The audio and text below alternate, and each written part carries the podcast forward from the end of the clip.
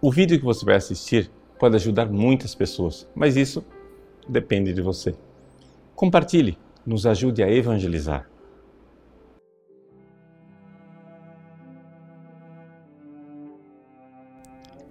Em nome do Pai, do Filho e do Espírito Santo.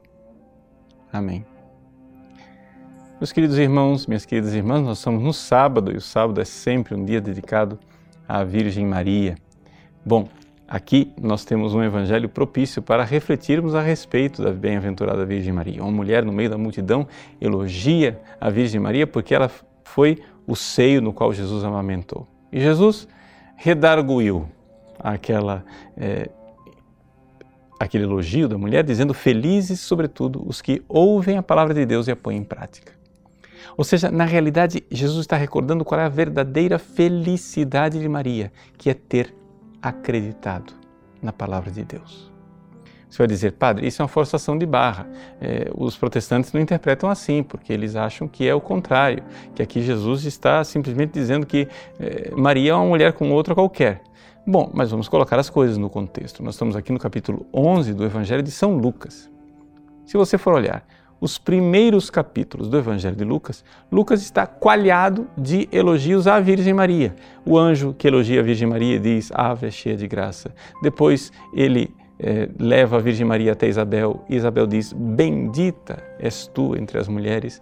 E no próprio hino do Magnífica de Nossa Senhora, Nossa Senhora diz: O poderoso fez em mim maravilhas. Mas ali, naquele momento da visitação a Isabel, Isabel diz exatamente uma frase parecida com esta de Jesus.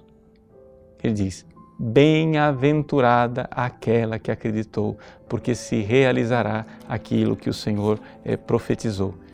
Bom, então, colocando no contexto, né, se aqueles elogios do início do Evangelho ainda valem, na verdade, esse elogio de Jesus é para a sua mãe bendita.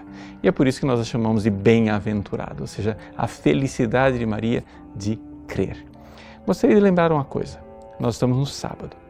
E o que é que o sábado tem a ver com Nossa Senhora? Bom, antes de tudo, tem a ver no fato que, eh, como domingo é o dia de Jesus, o dia do Senhor, Maria é a estrela d'alva que anuncia o grande sol, então é aquela que precede. O sábado precede o domingo, portanto, o sábado é dedicado à Virgem Maria. Mas existe uma outra coisa, mais importante ainda. É o fato de que na Sexta-feira Santa, a igreja como um todo parece ter fracassado. Ou seja, na sexta-feira todos abandonam Jesus e quando aquela pedra finalmente rola sobre o túmulo de Cristo, parece que a fé desapareceu da face da terra. Até mesmo João e as mulheres que estavam ali ao redor da cruz vacilaram na fé. E vacilaram tanto que eles, no domingo de manhã, correm para o sepulcro. Correm para o sepulcro para procurar entre os mortos Jesus, porque porque não haviam acreditado na profecia de Cristo que falava da sua ressurreição. Então as mulheres foram lá para o túmulo esperando encontrar um cadáver. João e Pedro foram lá para o túmulo esperando encontrar um cadáver. Ou seja, todos aqueles que perseveraram até o fim, João e as mulheres que estavam lá ao pé da cruz, na última hora, no sábado santo, vacilaram e a fé sumiu. Mas a fé continua existindo num coração, o coração de Maria. Não é impressionante, não é extraordinário o fato de que Maria, a Mãe Santíssima de Nosso Senhor, não correu para o túmulo no domingo de manhã? Por que que ela, como mãe premurosa, não fez isto? Né? A gente vê lá naquele filme da Paixão do Cristo, né, de Mel Gibson, Maria que corre, que corre para acudir Jesus que cai, que tomba debaixo do peso da cruz. Não seria natural que no domingo de manhã aquela mãe também, cheia de zelo, de afeto e de amor, corresse às pressas para o túmulo de Cristo? Mas Maria não correu. Maria não correu, por quê? Porque ela sabia que ele não estava ali. Porque no Sábado Santo, a fé resistiu e continuou existindo no único coração, o coração crente do Sábado Santo é a Virgem Maria. É como se a igreja tivesse sido reduzida no Sábado Santo à Virgem Maria, uma reductio in Mariam. O, a igreja ficou ali reduzida a ela, portanto, Maria, identificada com a igreja, é o princípio eclesiológico da Virgem Maria.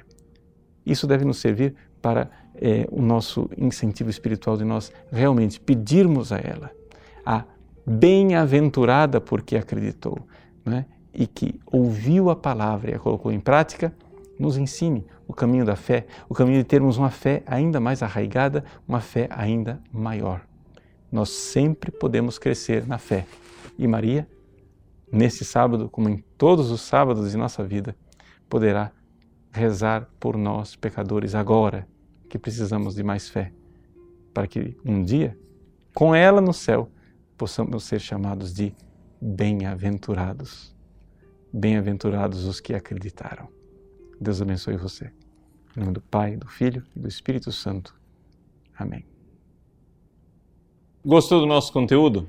Pois bem, o nosso site faz questão de ser um eco da doutrina católica, do magistério de sempre. Muitas pessoas escrevem para nós diariamente dizendo que mudaram de vida, dando seus testemunhos. Quem sabe uma dessas pessoas que está esperando para mudar de vida é um amigo seu.